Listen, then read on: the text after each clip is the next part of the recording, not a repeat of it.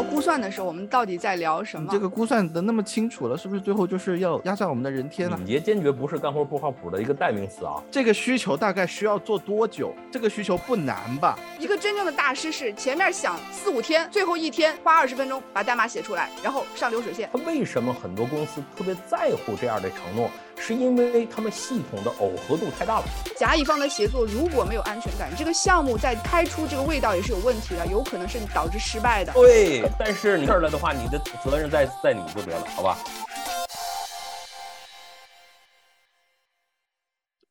大家好，欢迎光临思维发条，我是马飞飞，我是悟空，呃，我是王宇，啊，又是我们三个啊，今天。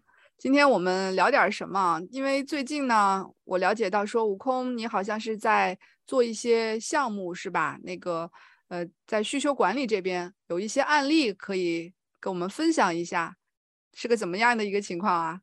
对的，这最近也挺好玩。我们在辅导这个团队的这个过程之中，就是会落到需求这一块嘛。然后我们也搜集了一下大家对需求这块的一些反馈，然后。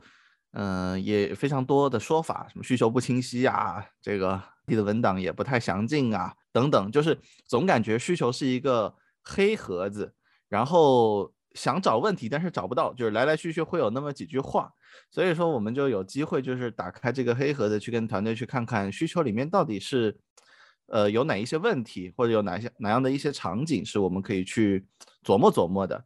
那打开盒子一看呢，我们就发现这个。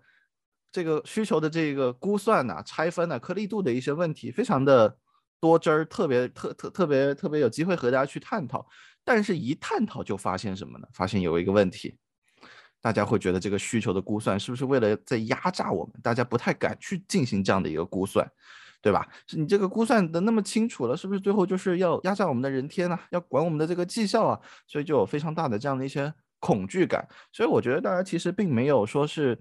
嗯，能够了解到这个估算呐、协作啊、拆分这个里面，它究竟呃为什么要去做？所以我觉得我们今天可以就需求的这个话题，深度的来和大家一起去聊一聊。对的，需求估算也算是常见的一个操作了啊，应该也是比较常见的。可能我们以前做瀑布的时候，估算是肯定要估算的，因为接下来你有一个非常长的研发周期啊，不估算 PM P 呃 PM 的话，项目经理他排期都不好排。啊，对，那么其实我们现在要讨论的这个估算，我理解应该是一个敏捷模式下的需求估算，是这样吧？悟空，这个背景能不能再补充一下？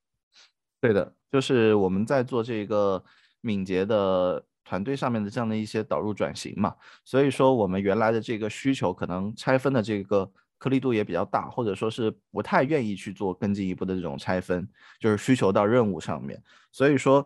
对估算上面来讲的话，就是按这一个人天小时这样的一个状态，然后时间长的话，就发现这一个整个需求实现，然后项目整体把控的进度、风险都不太可控，所以我们就想要把这个盒子打开来去看看。这块儿，这块儿，王宇作为这个企业的咨询顾问，也应该也有比较多的经验啊，不知道有没有什么想法？那悟空的话，你的这个问题是啥？他们怕这个估算的话。就当成压榨他们的一种手段，然后就说这个软件研发的话不应该就这么详细吗？还是怎么着？啊，好，那我们来聊聊就是 这个这个压榨的这种感觉。我我我在接触到的这一个团队里面，经常会有这样的一个状态。例如说，我们去做呃需求层面的这样的一个相对估算。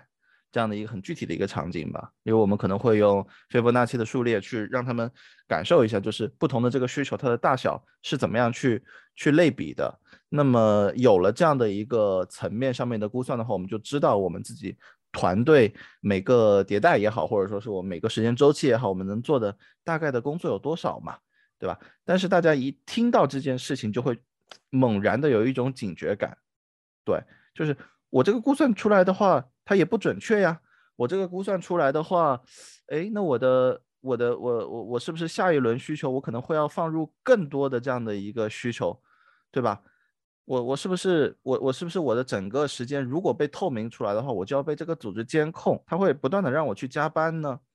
对，所以就产生了非常多这种不适应感，这种不适应感让大家就是就很难的再继续往下去推进估算的这样的一件事情了。听听上去应该是好几个角度都，好几个角度的担忧啊，客户好几个角度担忧都混在一起了。至少我听到的有包括说，呃，相对估算、绝对估算，对吧？你如果你是采用斐波那契数列这这一类的玩法，它是属于相对估算和绝和以前的这种人日人天这种绝对估算之间的差异。呃，如果是讲到产能，对吧？呃，团队担心，呃，下一个。迭代或者版本需要我做更多的事情，这是一个产能角度的，啊，可能团队它缺乏安全感，还有这个角度的一个一个担忧，所以听上去好像是站在团队的角度，对于估算的，呃，使用哪一种手段的估算，到底会产生什么效用的有怀疑，以及团队担心。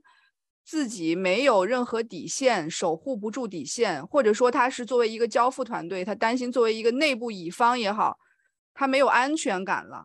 我不知道这几个角度，如果我们现在接下来聊的话，我们我们先聊聊哪个？我们是先聊相对估算、绝对估算，还是先聊聊我们的产能、隐私、安全？我你们想先聊哪个？我觉得的话，我们没必要去往前走到这儿。我觉得的话，直接第一个问题要不要估算？估算是为了什么？哎呀。我我肯定是估算派的啊，我我先 take a side，我估算派的要估算。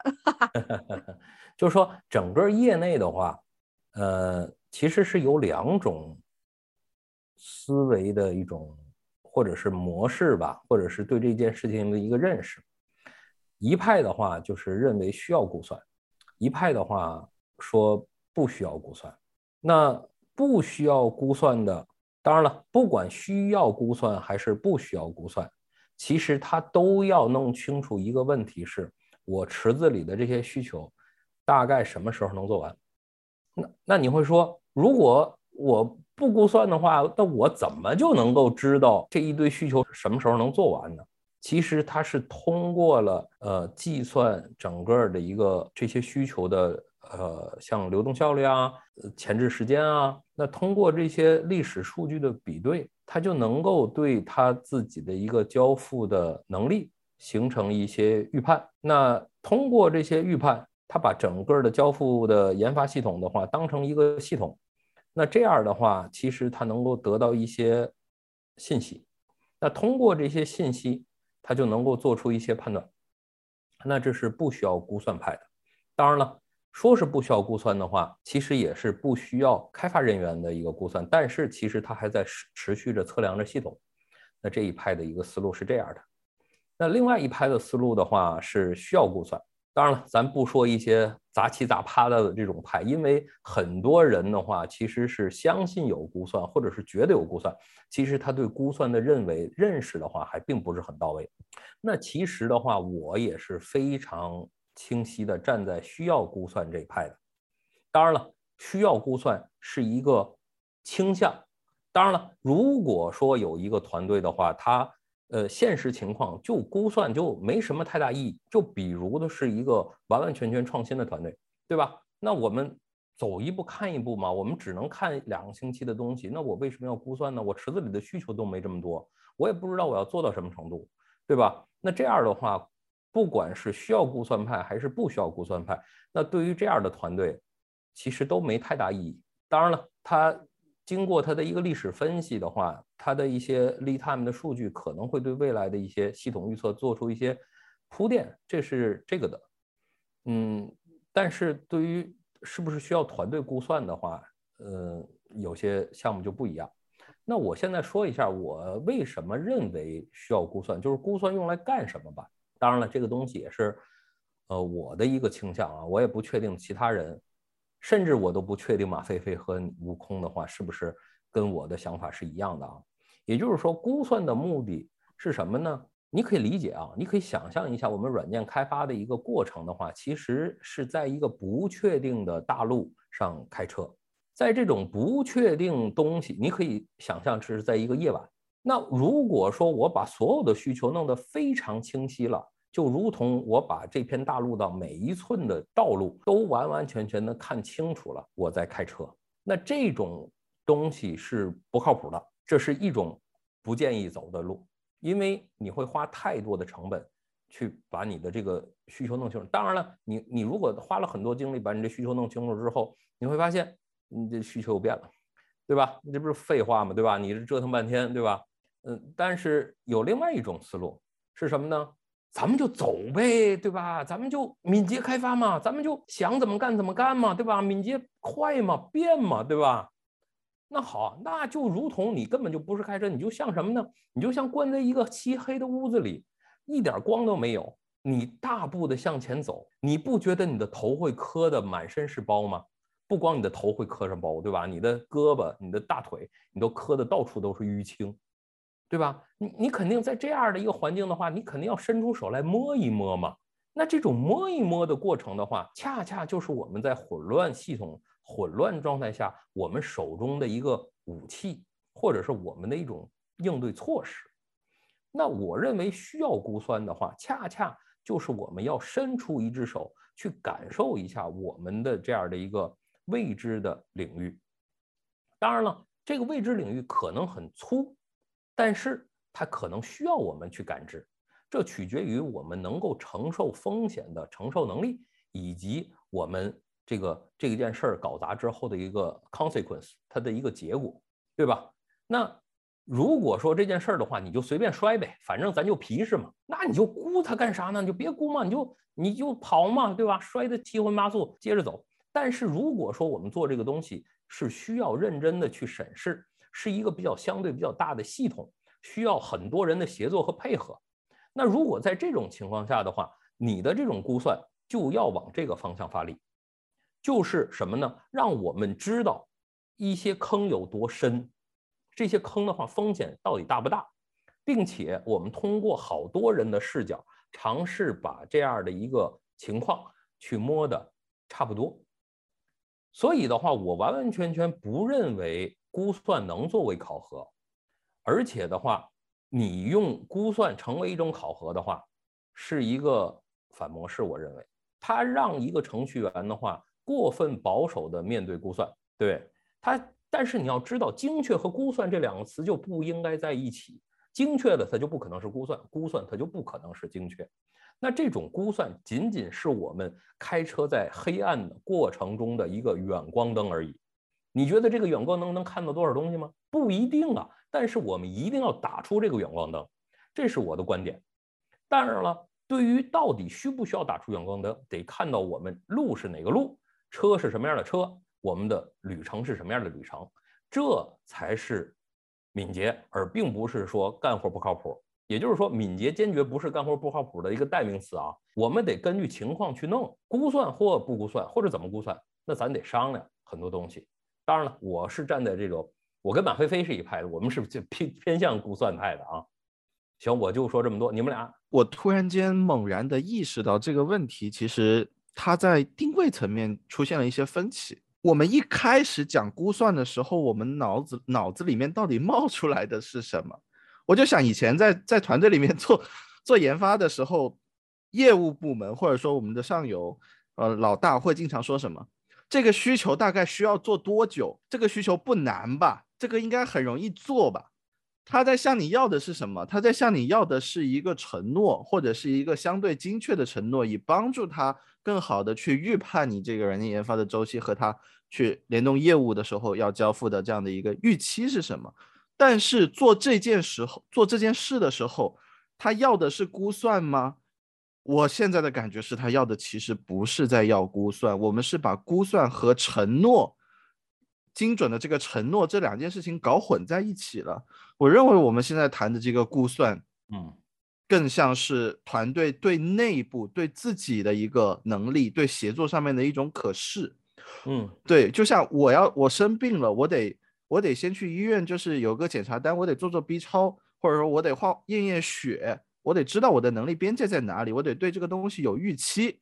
真正向客户或者向别人去做承诺，让别人能够看到的时候是什么？我们拆分成任务的一些阶段，我们去去看到这个东西大概需要多久？这个可能是我认为别人想要的东西。所以我认为是在做敏捷估算的时候，我们是在原来的基础之上，我们加入了一些。应该叫做近光灯还有远光灯互相交替的这样的一些部分，让我们更清楚的了解自己的能力的状态。对的，这是我刚才一些想法。这这个承诺，我说一下，承诺就是不可能，它的承诺不能是百分之百，它只是可能是百分之八十五或者百分之七十五。你这个百分之七十五或者百分之八十五，可以根据你的一个过往的历史数据来弄。他为什么很多公司特别在乎这样的承诺？是因为他们系统的耦合度太大了。也就是说，如果你这个团队不给出一个非常明确的承诺的话，你让其他团队怎么干？你就说我可能上线这个功能，你上线这个功能跟其他的功能它就是耦合的，你说那怎么办？其他团队是做还是不做这个东东西，对吧？这是问题的所真正的问题所在，它不在于估算，而是在于耦合。那恰恰是因为耦合的一个存在，所以我们对于交付的一个进度或排期就非常的在乎。而并不是在乎估算啊，估算只是它，因为我们在乎排期，在乎这种倒逼的计划，所以我们才重视这种估算。对，这是一个原因。那除我估计，另外的原因有可能是这个领导实在没事干了吧，想考核团队，觉得想要卷一下，对吧？呵呵呵我来表达一下我的观点啊，是我肯定是估算派的。基于刚才前面两位也讲了好多，其实是呢，我觉得这个问题我们就可以认真看一下。在我们聊估算的时候，我们到底在聊什么啊？还是我们的老句式？呃，估算呢，你至少看它至少有三个信息，一个就是潜在的啊，什么是一件事儿什么时候开始，什么时候结束，中间的时间跨度，一般光估算就是这些信息，对吧？那么这些信息我们在软件工程里面，我们看看它到底用来支撑什么？我觉得至少几个点。其实前面呃王宇桑也讲了好多啊，一个是你作为改进的话。呃，你可以看一下如何改进这个呃软件工作流，这个在制品是怎么去流动的，包括 lead time，它有一些其他的手段可以去度量，是不是非要用估算啊？这是一件事情，这是第一个点。第二点就是说，呃，刚才大家我们都在聊的，就是你可能是一个排期级的管理，对吗？我要知道。它如果启动话，大概什么时候能结束？所以一旦你拿这个是估算的数据，就可以去支持我们做排期了。特别是在王宇讲到了，我们在一些复杂系统中，各个功能之间是有依赖关系的。所以如果你不知道的，不知道这个事儿什么时候启动，什么时候能结束，你是没有办法进行大规模的管理的。它就可能会导致这个软软件整体的失败。那这个就属于呃这种工作量、工期呃工期角度的管理。它里面一包含着软件设计中的一些依赖关系的识别，包含着一些集成类的测试活动的一些去计划啊，这个就属于项目管理或者软件产品研发管理过程的东西。我觉得我还要补充一点的是，咱们刚才没有特别去讲到的，就是估算，在我看来，我强烈支持它的，就是回到估算活动本身，它就是用来支撑软件设计的。那这里我想讲什么呢？刚才刚才王宇也提到了，说精确估算是一个矛盾的词啊，精确精确就不应该是。估算出来的要估算你就不是精确的，对吧？那个呃，很抱歉的 说，我现在所处的组织，我们还就真有精估，而且精确估算作为一个字段做在了我们的工具里面去，需要大家去填写。但是我觉得这个事儿它跟王宇讲的一点都不矛盾。我们我们事实上在企业里做的这个精估是什么呢？它指的是在软件分层设计的过程中，在最即将启动开发前的最后一次估算。那么这里隐含着有两个角度的含义。第一个角度是我们大家都认可，你不应该在非常早期进行估算，因为这时候有些需求你是决定不做的。这个时候你去做非常细密度的投入大量的工作量去估算，你都会产生浪费，这是我们的共识，对吧？所以我们都认可，我们应该随着整个需求排期的这种渐进明细的这个思路，在即将启动的时候去进行估算才是合理的。那当然，我们的这个企业情况比较复杂啊，所以我们我们会把这个最后一次估算叫做精估，它指的是代替了说前面那个呃呃那个呃需求决策早期的那些粗略的粗略的这个拍拍脑袋想一想大概哎八个月这种代替了这种估算啊。那么第二个点就是说，为什么我认为要支持估算，而且这种所谓的精估啊，就是在你软件即将启动研发之前呢。我们认为说，软件研发影响最大的啊，最大的影响是你的这个设计在实现过程中产生偏差。我们抛开说由于需求变更导致的软件实现的偏差，单就软件研发自身的这个活动来看的话，那么你肯定是希望说，越复杂的系统，越复杂的这个越庞大的组织，你越需要这个设计活动要提前启动，因为我们希望 coding coding 啊，包括你后面那些流水线啊、构建什么测试那些，我们就不讲了。我们纯以广义的 coding 来看，你希望这个活动越快越好，对不对？一个真正的大师是前面想四五天，最后一天花二十分钟把代码写出来，然后上流水线，是吧？这是我们认为软件大师的操作水平。所以说，呃，精估呢，如果说或者说我们说详尽详细的估算活动在软件即将启动前。最晚最晚时间启动的时候，你去做它有什么意义呢？很显然，在组织协作里面，你是需要知道大家很认真的想过这个东西该怎么设计，而不是说希望这个软件写了三五天之后，发现我的设计失败了，我要推倒重来。那这个影响面就就比较广，我觉得大家都能理解。如果我们的这个，我们有一些听众朋友也来自一些大型的金融软件的这种公司啊，那金融软件复杂度也非常高。你你不可能随便就启动一个工作，随便就废掉一个活动不做，对吧？所以我觉得从这几个角度来看呢，我也是坚决的站在这个要做估算的。只是说我们现在很多情况下遇到的问题是，大家对于估算怎么做和估算服务于什么这个事儿理解好像是不是特别的清楚，导致这里面有些误解啊。比如说。嗯，我觉得最常见的误解就是站在项目管理、站在产品管理管理者的角度，他是希望你通过估算给他反馈具体的排期时间的啊。刚才悟空也有这个举了这个例子，但是作为开发角度，他对估算的理解应该是可能是基于软件设计自身的，所以这这里面有很复杂的上下文，不同的上下文决定了我们应该采用什么样的估算手段，包括在什么时间进行估算，还有就是我们估算真正的结果是服务于什么。对我，我先大概说这些。我不知道对回应到悟空，呃，最早提我们节目开头讲的这个上下文来看啊，有有没有一些新的想法？呃，我我我觉得是有回应到的，因为这个里面的话，它包含了不同的这个视角，就是像你刚才所说的产品，它就是想要一个。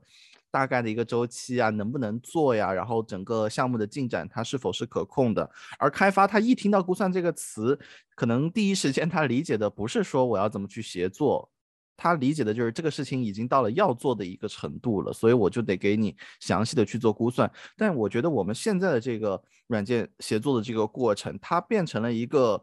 开发并不一定要那么早的进入详细的设计的这样一个阶段，但是他得对这个软件设计得有一个大致的一个理解，而产品也没有那么早去做出要把它拉入排期的这样的一个决策，但是双方的信息把它给它拉通了，当然在这个过程中测试可能也要参与进来。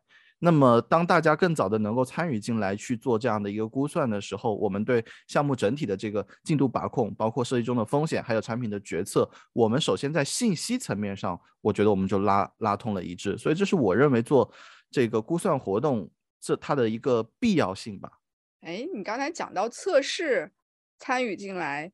我这里我还稍微想跑个题啊，我觉得测试不但是参与进来，要看产品复杂度，有的时候测试它本身也要进行自己部分工作的估算的。换句话说，我觉得我更想讲的是，咱们就不说研发，咱们说任何活动，你是不是都要对你的接下来的这这个工作到底做成做到哪儿算呃 OK，然后要花多少时间？要投入哪些关键点是什么去进行估算呢？我觉得，我觉得我们可以跳出来软件研发角度来看啊，哪怕我们今天像我们，哎，我们三个人决定录一期节目，我们也是要去进行大概的估算的。这个这个相关活动它的难点在哪里？是不是这个地方需要更多的时间？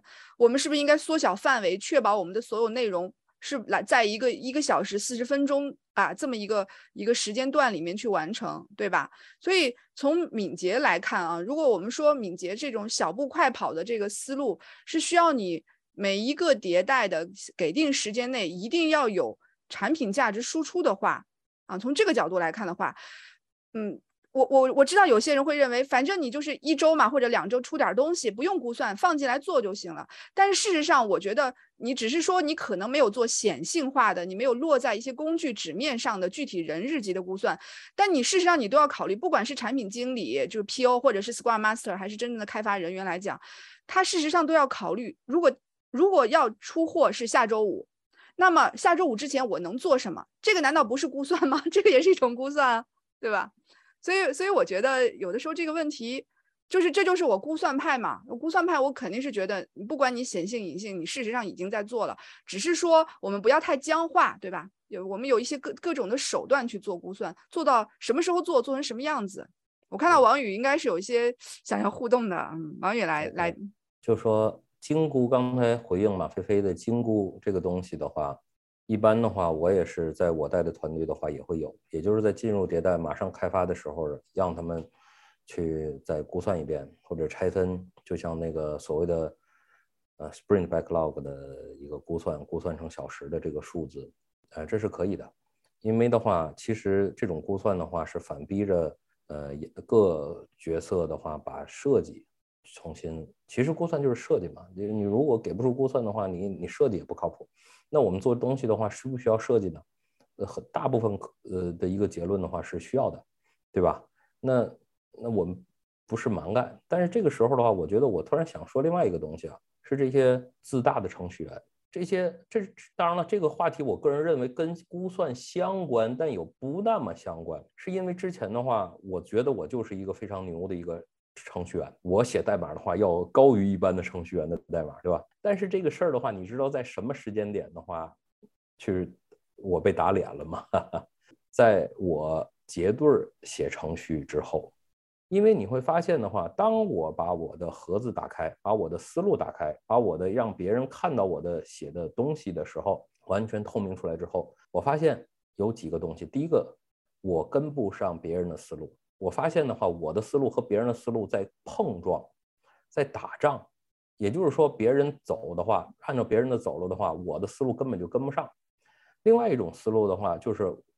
就是我们看代码的话，我看代码的节奏和别人看代码节奏也是不一样。经过了长时间的结对编程的训练之后，我发现我看代码的速度可以和之前之前的话提高提高一个数量级。我抓问题的关键点可以提高一个数量级。我对这个编程的任务的专注度可以提高一个数量级。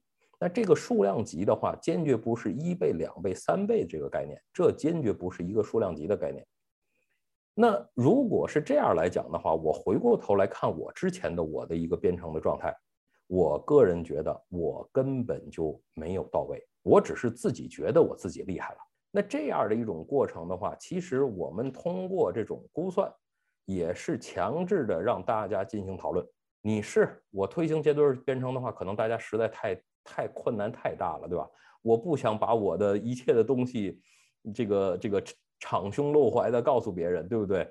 对吧？我我我觉得我没面子，有可能，对吧？或者是我要守护着点我的自尊，对吧？但我个人认为的话，我们为了共同的目标，打开这个盒子，让这个过程透明起来，或者是我们用不同的眼睛去看我们的交付过程，难道不是更好的吗？对吧？你非得守护着自己那点专业，所谓的专业操守，这又有多大的意义呢？你守护完了之后，你就有专业操守了吗？咱们拿出代码，咱们聊一聊啊，对吧？你把你的代码拿拿出来，我把我的代码拿出来，咱们一块说一说嘛。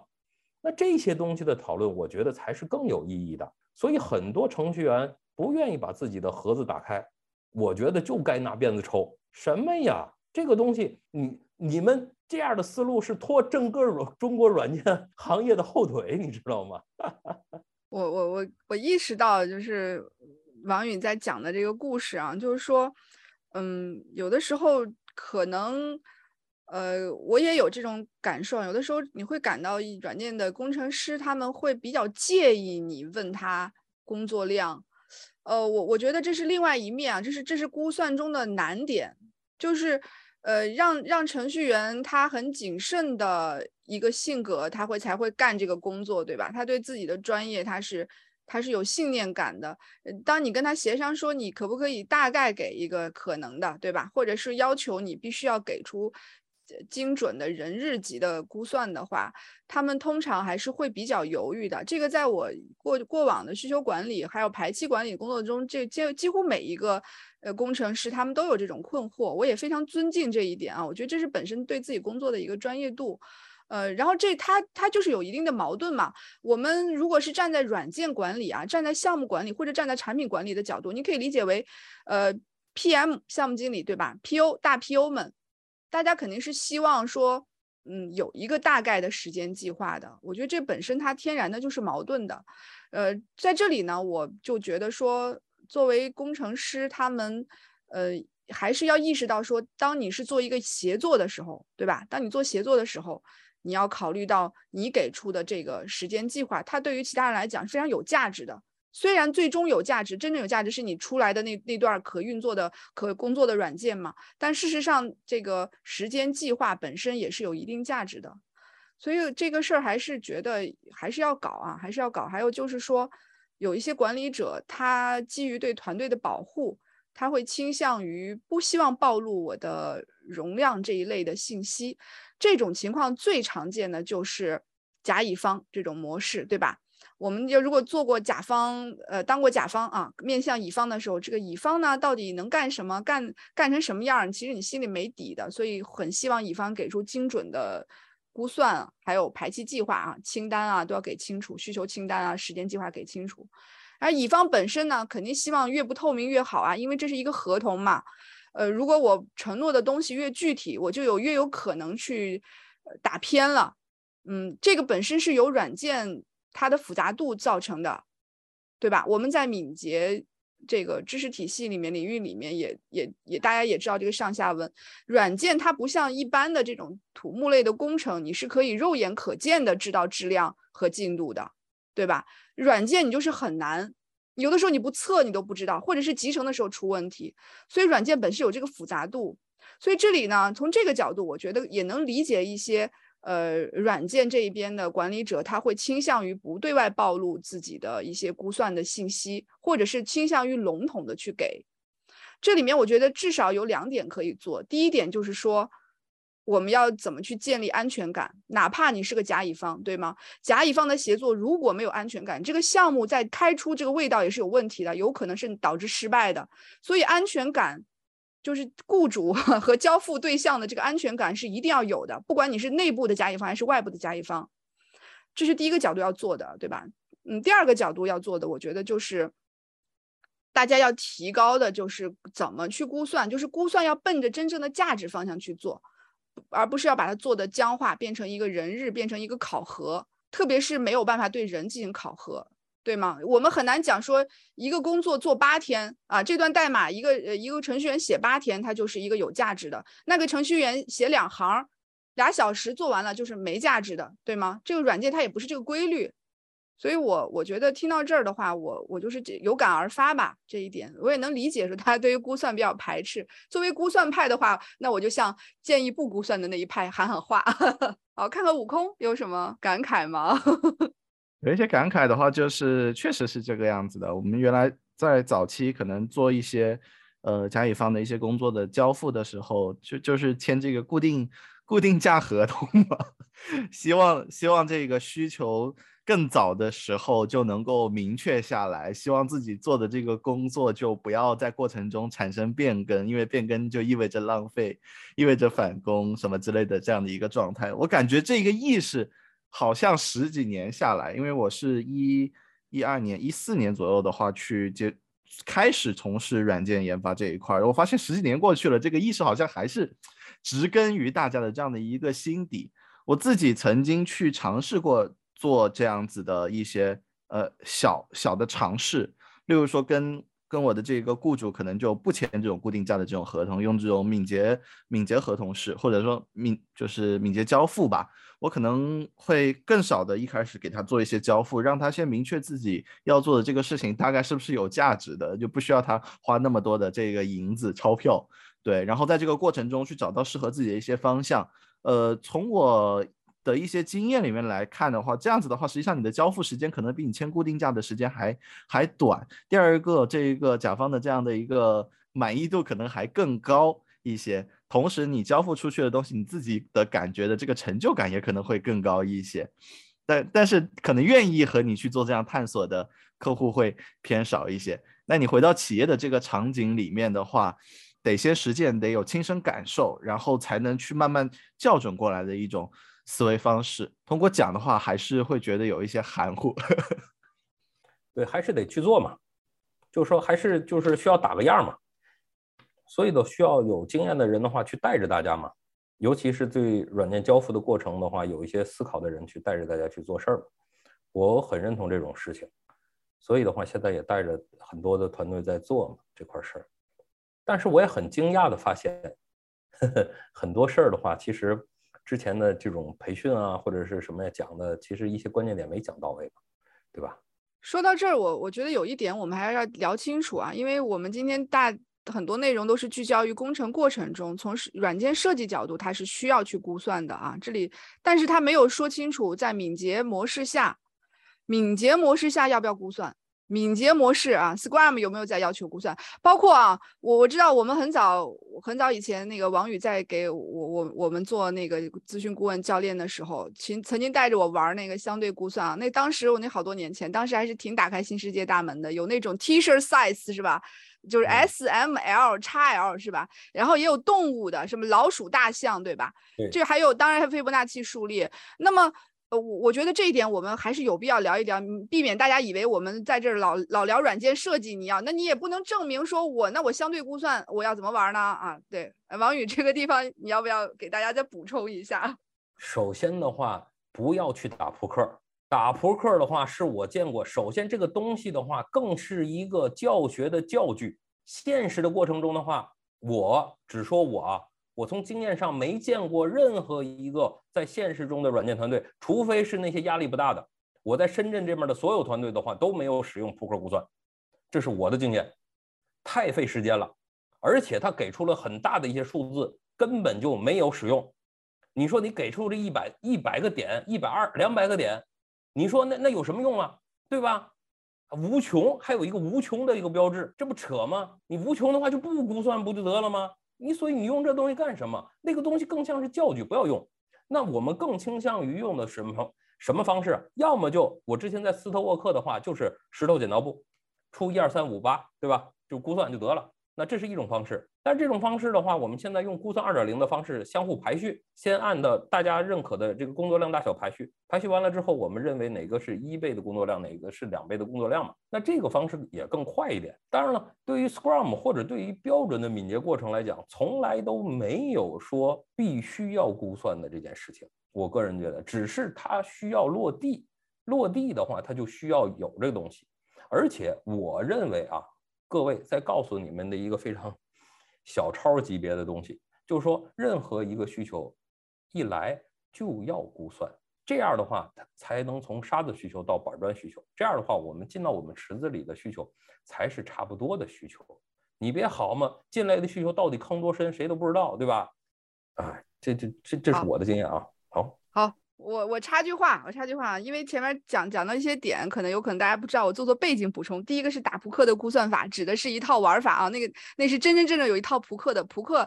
长得就跟我们玩的扑克一样，只是上面呢是有一些数字，对吧？有一些给定的数字，一二三四五，也有无穷大。好像我记得那套扑克里还有什么咖啡啊，一些 logo 图啊。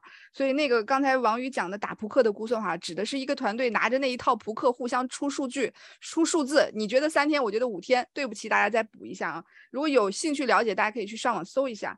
然后还还讲到了一个什么相对估算，是吧？相对估算里面。用那个斐波那契数列，或者是用一二三五八这种给定的数字去估算，这也是估算法。然后最后我们刚才你也讲到了，说敏捷好像我也记得敏捷没有特别强调的强调我们要去要去做估算。我这里我有一个发散点想啊，我我我你在讲的时候，我突然间有一个一个感受就是。敏捷它为啥不强调？因为它敏捷并没有强调，就是包括 Scrum，就具体说 Scrum 好吧，Scrum 并没有强调软件工程过程的这个交付细节，所以它指的是一个产品级的管理。其实咱们前面几期讲 Scrum，我也是这个观点。你对一个产品进行管理的话，你肯定要采用一些成本可控的估算模式，否则的话它就进入研发过程了。也就是说，你不要做两遍啊。是我看王宇有什么补充？我呃我呃都。我突然有点有点断弦儿啊，就是说到这样的一个估算的话，再告诉大家，还有一种估算的话叫 Power of Two 的数列，也就是一二四八十十六，呃呃三十二这样的一个数列。当然了，和一二三五一二三五八的这样的一个斐波那契数列是不一样的。这个数列的话更陡峭，呃，这是，但是估算到后来的话，我又开始使用了这种 T-shirt size，什么 M L。呃 S、XS、XL。呃，一般的话，可能有一个事情的话，就是开发人员的话，很容易把这个数字联想成人天，或者是乘以一个神奇的系数，成为一个天数。我在指导具体团队的时候，我不 care 这个东西，我也不说这个是人天，我不说这个数字一是一人天还是二，我就说它是一。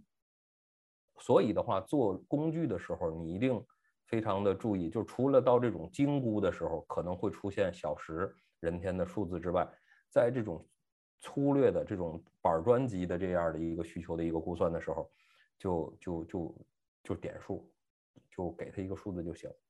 那这是我的给的一些信息，对对。到最后的话，那 T 恤 size 的话，我们更倾向于用 T 恤 size，因为 T 恤 size 的话，大家就不嗯没有一些直接的应对关系了，到底一还是对应二还是三，就让这个做事儿回到做事儿，对。